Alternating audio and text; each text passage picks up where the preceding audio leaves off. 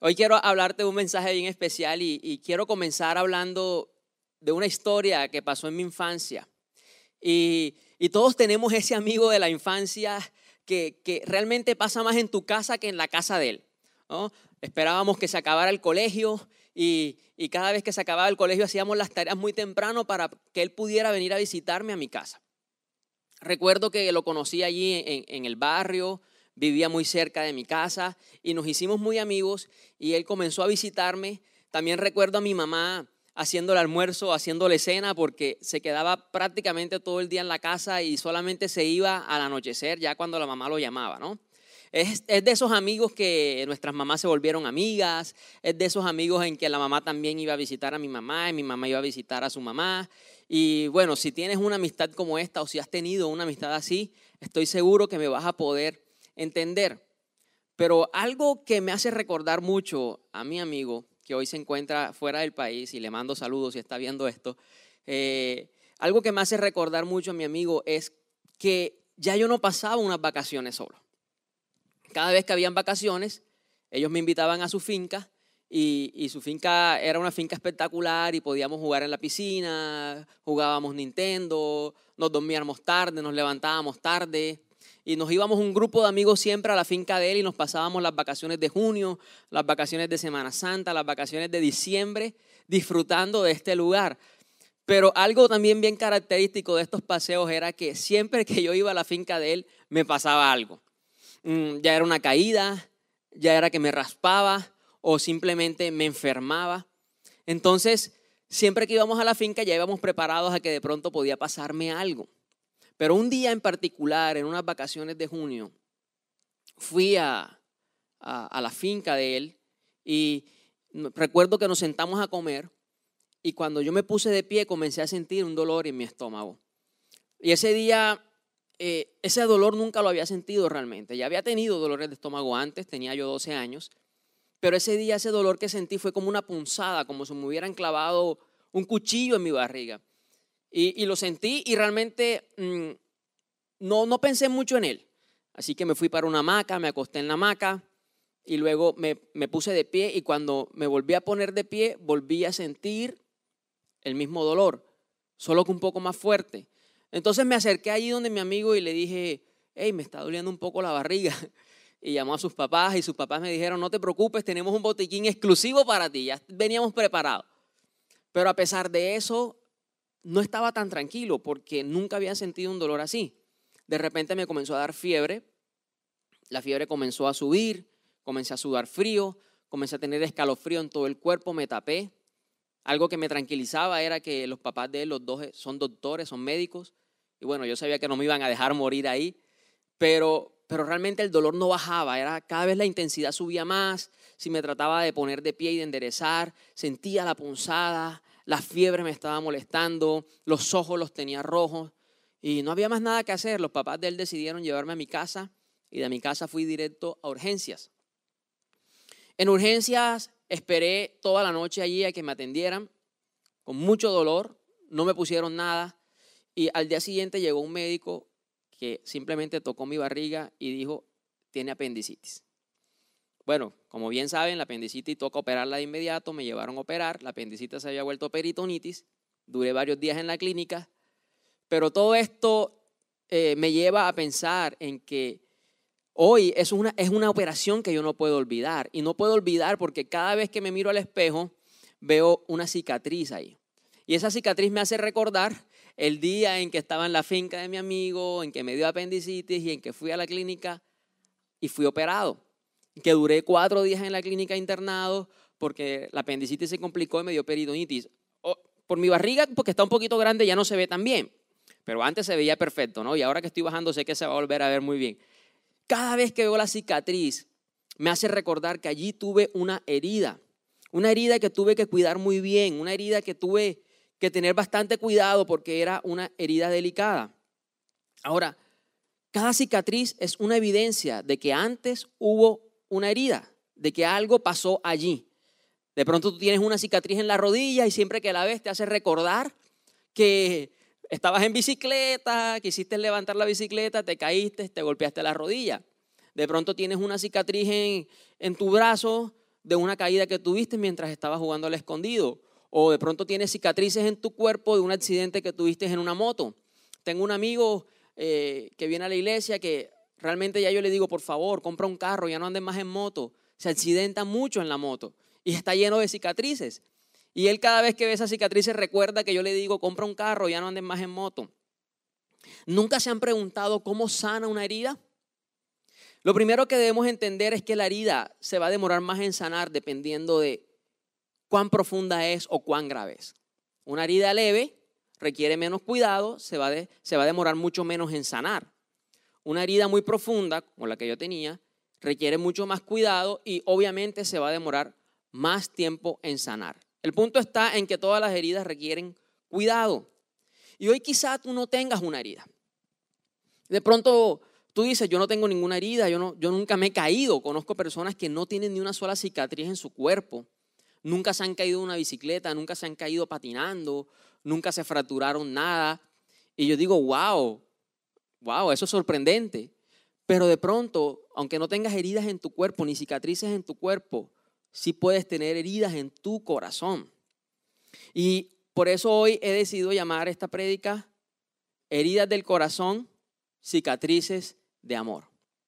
Esto significa que puede que nuestro cuerpo esté perfecto y físicamente estemos muy bien, pero quizá nuestro corazón no está muy bien. Y cuando te hablo de heridas del corazón, no estoy hablándote solamente de ofensas. Hoy no quiero enfocarme en esa ofensa, de pronto estás ofendido con una persona que siempre pasa por tu lado y nunca te saluda. Hoy no quiero eh, hablar de esa ofensa, de pronto de esa persona que un día te habló mal y, ay, me ofendí. No, hoy quiero hablar de esas heridas que realmente han llegado profundo a nuestro corazón. Esa herida de pronto de, la persona que fue rechazada por su papá y hoy siente en su corazón que no lo ha podido perdonar. Esa herida de la persona que de pronto fue traicionada por una persona a la que amaba. Esa herida que dejan los divorcios o esa herida que dejan los hijos rebeldes o esa herida que dejan los padres que no nos dan buena crianza. No quiero hablarte solamente de heridas superficiales, también son importantes y también las vamos a tocar en este día, pero también vamos a hablar de esas heridas profundas que por años hemos estado sanando, pero todavía no se han convertido en una cicatriz. Hoy es importante que entendamos que una herida no sana correctamente, una herida que no sana correctamente puede volverse fatal. Si tu herida es pequeña, pero si no sana correctamente, puede llevarte a la muerte. Eh, tengo un tío que, o tenía un tío, ya falleció, que sufría de azúcar. Y para mi tío, eh, una herida leve podía convertirse en una herida fatal, porque su cuerpo no cicatrizaba bien. Hoy muchas veces nuestro corazón está así, con heridas leves, pero que no han sanado correctamente y son heridas que pueden volverse fatales y llevarnos a la muerte, es decir, alejarnos completamente de Dios. O puedo tener heridas muy profundas que no han sanado bien y esas heridas pueden llevarme a mí a alejarme de Dios. La Biblia dice algo bien interesante. Proverbios 4:23 dice, por sobre todas las cosas, cuida tu corazón, porque de él mana la vida. Sé que este versículo lo hemos leído muchísimas veces, hemos predicado de él muchas veces, pero mientras hacía este mensaje, yo le preguntaba, Señor, ¿qué significa que de mi corazón mane la vida? ¿Qué significa? Significa que de mi corazón sale vida. Por eso Dios te dice, cuida tu corazón. Las heridas de mi corazón van a impedir que de mi corazón salga vida. Y para Dios es demasiado importante nuestro corazón porque la Biblia dice que el camino, la verdad y la vida es Jesús. Juan 14, 6 dice, Jesús le contestó, yo soy el camino, la verdad y la vida. Nadie puede ir al Padre si no es por medio de mí. En Mateo 12:34 encontramos, ¿cómo podrían hombres malvados ustedes hablar de lo que es bueno y correcto? Pues lo que está en el corazón determina lo que uno dice. La razón por la cual Dios nos pide que cuidemos nuestro corazón es porque en Él hay vida. Y la Biblia dice que la vida es Jesús. Esto quiere decir que Jesús decidió habitar en nuestro corazón. Pero también la Biblia dice que de lo que hay en mi corazón habla mi boca. Esto quiere decir que si mi corazón no está en buen estado, si mi corazón está herido y si esas heridas yo no decido sanarlas, yo no voy a poder hablar de Jesús. Mis actitudes no van a reflejar a Jesús. La forma en que hablo no va a reflejar a Jesús. Y yo no estoy llevándole vida a las personas, sino de pronto le estoy llevando muerte. Y quizás no es la intención de nosotros. Significa que nuestro corazón no está bien y no está en buen estado. Y de lo que hay en mi corazón habla la boca. Jesús es el camino, la verdad y la vida. Y me encanta saber que Jesús decidió habitar en nuestro corazón. El Espíritu Santo se conecta con nuestro espíritu pero Jesús decide habitar en nuestro corazón. Yo le decía, Señor, la vida no debería salir de nuestro espíritu, ¿por qué hablas de nuestro corazón? Y Dios dice, no, la vida sale de tu corazón. Dile al de al lado, si tienes a alguien al lado, la vida sale de tu corazón. ¿Qué tanta vida está saliendo de tu corazón? Si conoces a personas que de pronto lo que hablan es crítica, o lo que expresan es amargura, o lo que expresan es celos, contienda, Posiblemente su corazón esté herido y por eso no puede salir vida de su corazón. Por eso no pueden expresar a Jesús. Cuando mi corazón está sano, para mí es fácil expresar a Jesús. Cuando mi corazón está sano, es fácil que mis actitudes reflejen a Jesús. Cuando mi corazón está sano, es fácil que yo pueda hablar de Jesús, que mi boca hable de Jesús, porque está saliendo vida de mi corazón. Pero cuando no está sano, yo no puedo hablar de Jesús. Lucho, esto quiere decir que si yo tengo heridas, entonces yo no puedo hablar de Jesús. Sí lo puedes hacer, pero seguramente lo que va a salir es más muerte que vida. Y la Biblia dice que cómo puede salir de un lugar agua salada y agua dulce. No se puede. Dios no es un Dios de, de mitades, Dios es un Dios de decisiones radicales. O hablamos vida o hablamos muerte, pero no podemos hablar las dos. Entonces, recuerde, para Dios es muy importante el estado de nuestro corazón. En este proceso de recuperación de mi operación, eh, para los que han sido operados de apendicitis saben que, que, de pronto la cirugía no es una cirugía muy traumática. Pero en el caso de la peritonitis, que es cuando la apéndice se revienta, el cuidado debe ser un poco más extremo porque la herida es un poco más grande, porque el procedimiento es un poco más delicado. Y yo tuve varios días de incapacidad. Y Nunca voy a olvidar que yo caminaba encorvado, no me podía poner de pie o, derecho porque sentía que la herida me molestaba, que la herida me la tenían que curar. Pero lo que a mí más me daba miedo era el momento de volver al colegio. Yo tenía 12 años en ese tiempo y sabía que en algún momento la incapacidad se iba a acabar y tenía que volver al colegio. Y, y cuando volví al colegio, era como que bloqueo, bloqueo, bloqueo, nadie se me acerque, por favor, tengo miedo, no me toquen. Y no todo el mundo sabía que yo estaba operado, solamente las personas más cercanas.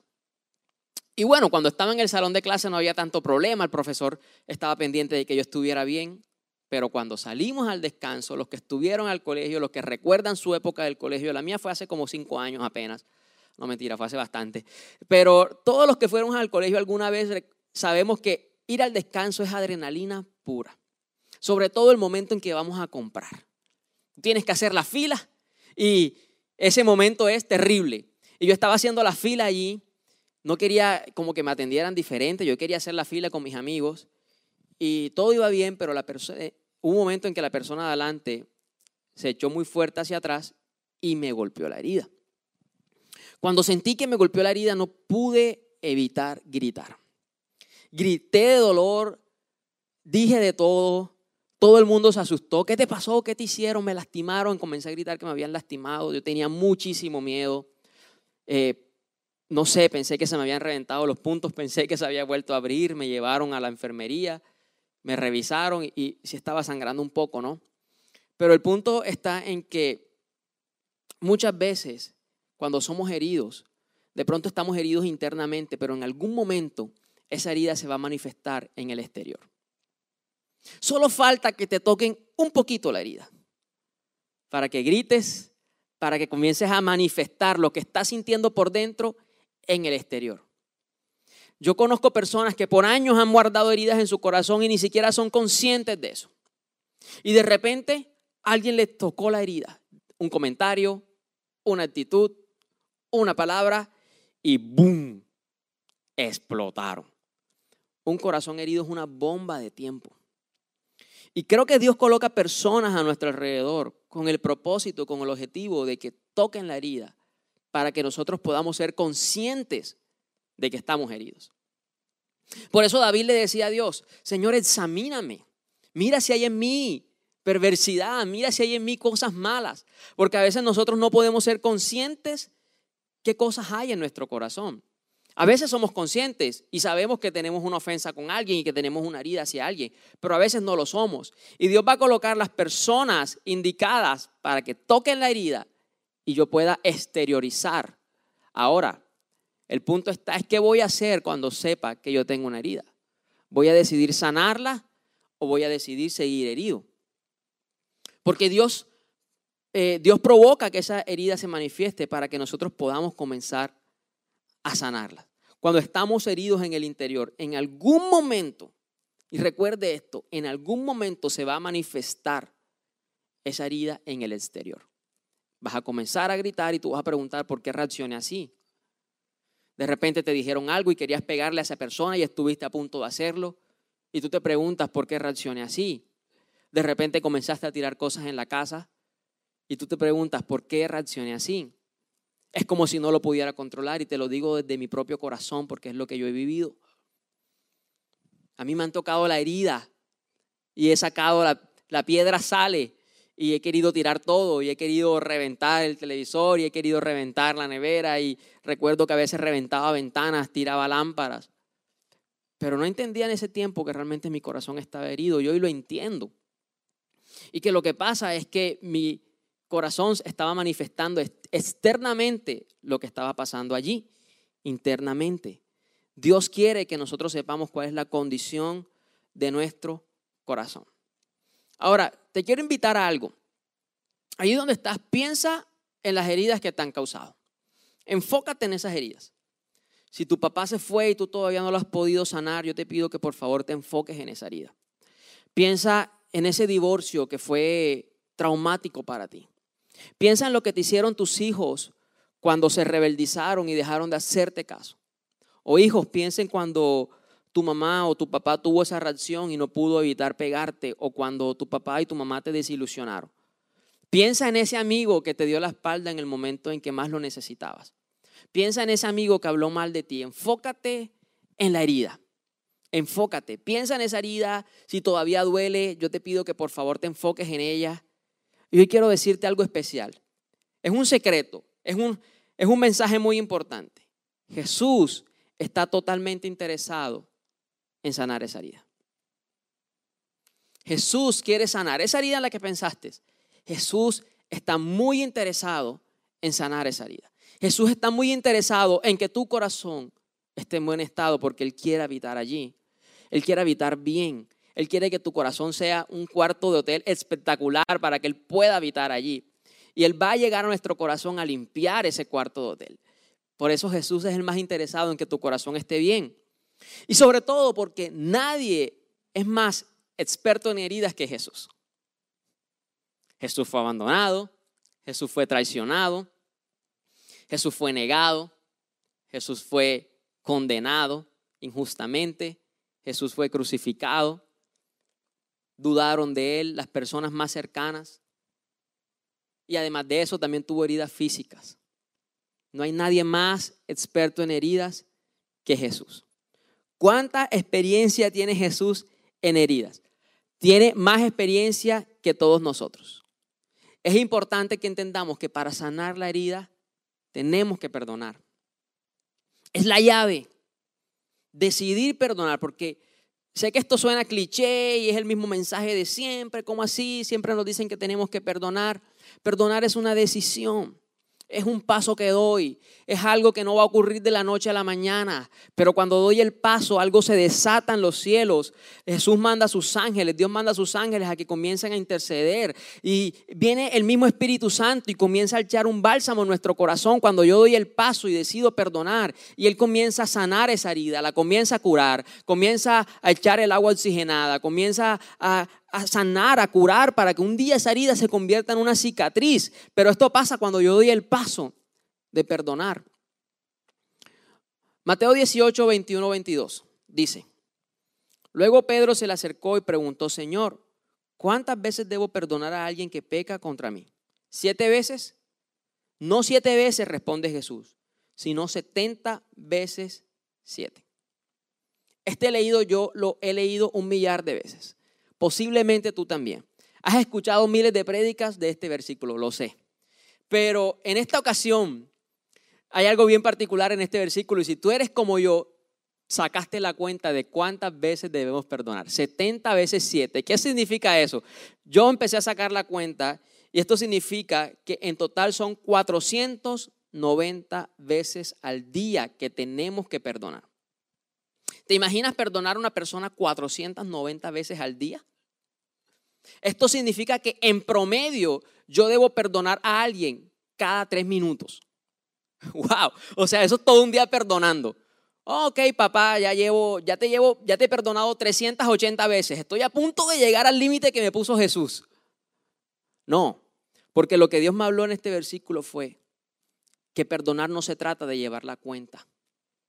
Perdonar se trata de olvidar, de dejarlo atrás. Ok, te llevo anotado cuántas veces me has hablado igual. A la tercera, ya verás. Yo soy así, lo tengo que confesar. Conozco una persona que en el celular un día le di unas notas y yo las tenía de fondo de pantalla. Y yo, ¿y estas notas qué son? No, son todas las veces en que mi novio me ha hablado mal. Y tú llevas la cuenta de eso. ¡Wow! ¿Cómo haces? Pero esa persona aprendió que no se trata de llevar la cuenta, se trata de olvidar. De olvidarla. Y, y no seamos unos cobradiarios espirituales. Todos los días cobrando lo que nos han hecho. Un mes después y todavía recordamos lo que nos hicieron allá en enero. No, por favor. Olvidemos. Perdonar se trata de dejar atrás. Y muchas veces yo he sido el que he dicho, no, perdonarnos olvidar. Hoy quiero decirte, sí es olvidar. No lleves las cuentas. Olvídalas, bórralas. Y sé que no va a ser de la noche a la mañana, pero el Espíritu Santo nos va a ayudar hoy para que nosotros comencemos a olvidar todo lo que nos hicieron. Ay, papá me abandonó, no me puedo acercar a él, ¿cómo lo voy a llamar? Olvidar, como si nunca hubiese pasado. De eso se trata perdonar. De eso se trata. Y de esta forma vamos a dejar de tener una medida de cuánto daño nos han hecho. Es que me han hecho mucho daño, por eso soy así. Es que soy amargado por el daño que me hicieron. Pero cuando olvidamos, dejamos atrás cuánto daño nos han hecho y comenzamos a recibir y a ser llenos del amor de Jesús. Y también comenzamos a amarnos a nosotros mismos. Esta prédica, esta prédica nace porque eh, en este tiempo de cuarentena realmente me he sentido muy herido con, con un par de personas que eh, con sus actitudes, con sus palabras, han sido como punzadas a mi corazón. Y, realmente eh, son personas de las cuales no esperaba esto. Eh, son personas que escucharon algo de mí y asumieron que era verdad. Y esto me ha herido muchísimo porque, bueno, ya tú sabes, uno, uno hace mucho por las personas y a veces es como si se olvidaran de eso y eso es lo que yo he sentido. Y, he pasado por todos los procesos. He pasado por el proceso de duelo, de rabia, de no poder dormir. Pero también he pasado por el proceso en el que me ha dolido, en que he sentido mucho dolor en mi corazón. Y, he querido como, ah, no les voy a hablar más. Y si esta amistad se va a perder, se pierde. Y si el cariño se tiene que ir, se va. Pero he pasado por días en donde Dios me dice, no, no es lo que yo haría. Y en este tiempo no solamente Dios me ha enseñado a perdonar, Dios me ha enseñado en que no solo basta, no basta con decidir perdonar, sino que también tenemos que buscar y mostrarle amor a la persona que nos hirió. Y cuando Dios puso esto en mi corazón, yo le decía a Dios, qué difícil, ¿por qué? Si cada vez que lo busco siento que me va a herir más esta persona. Y Jesús me enseña que eso fue lo que él hizo. Podemos ver en Juan 21 el momento en que Jesús llega a la playa a buscar a los discípulos. Ya Jesús había muerto, había resucitado, sus discípulos, ya Pedro lo había negado, ya Tomás había dudado. Y Jesús se acerca a ellos. En el momento en que ellos están pescando y cuando ellos lo ven, Pedro no puede evitar acercarse. Ya me imagino el temor de Pedro tratando de acercarse después de que lo había negado, tal como Jesús lo había dicho. Sobre todo que Pedro decía, esto nunca va a pasar, pero pasó tal como Jesús lo había dicho. Y cuando Pedro llega a la playa, Jesús no está esperando con un reclamo. Jesús está esperando con un desayuno. Y comienzan a desayunar juntos y es donde tienen la conversación de Pedro me amas y Pedro le dice, por supuesto que te amo. Pero, pero ya me imagino a Pedro concentrado en las cicatrices de Jesús. Y aunque esto no está en la Biblia, a mí me gusta leer la Biblia imaginando cosas. Ya me imagino a Pedro mirando los puntos en las manos.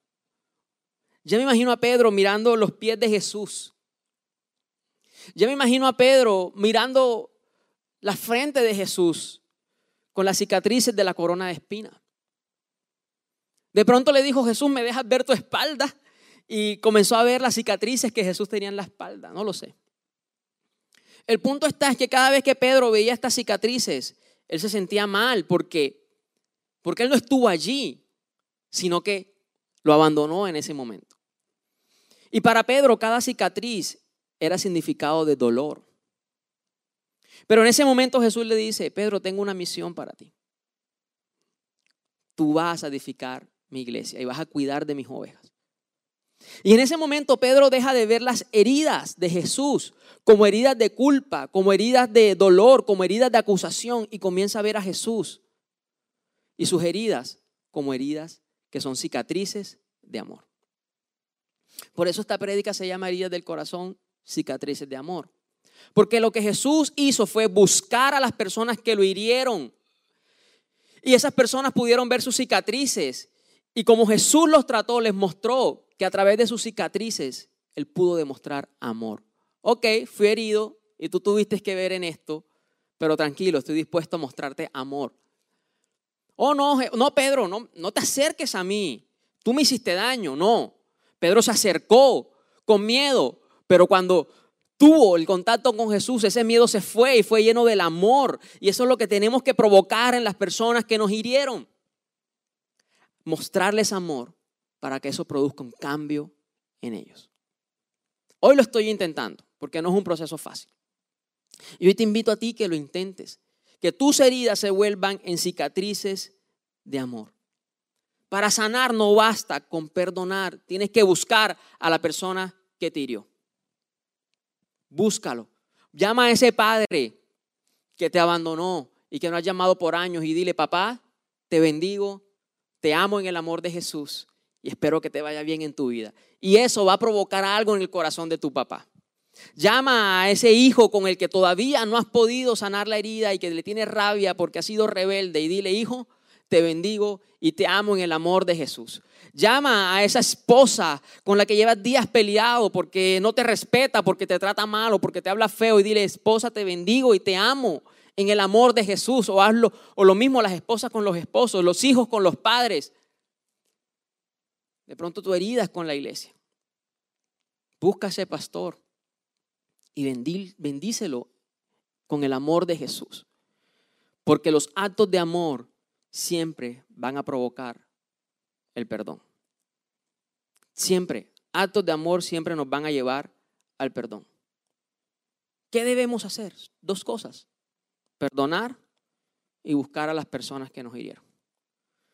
Y quiero invitarte a orar. Te pido que ahí donde estés, piensa en cada persona que te ha herido. Pienses en cada persona que te ha hecho daño, pienses en cada persona que, que, realmente no solamente ha dañado tu corazón una vez, sino que lo ha hecho dos, tres, cuatro, cinco, seis, diez veces. Tú hoy podrás estar diciéndome, no puedo hacer eso.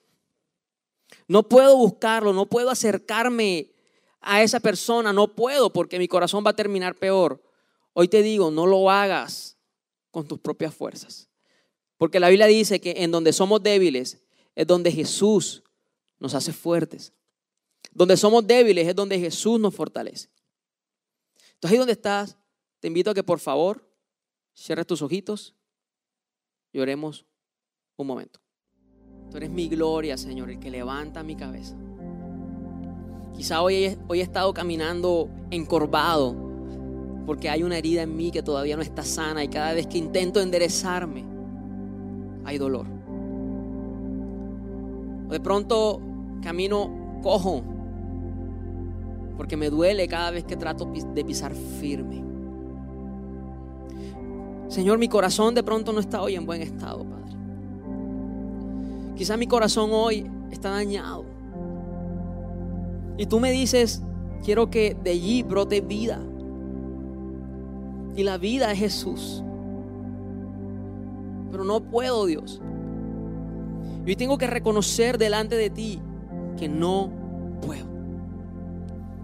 No he podido perdonar porque cada vez que intento perdonar a esta persona, de nuevo me vuelve a herir. No he podido sanar porque cada vez que intento sanar, esta persona de nuevo me vuelve a hacer daño.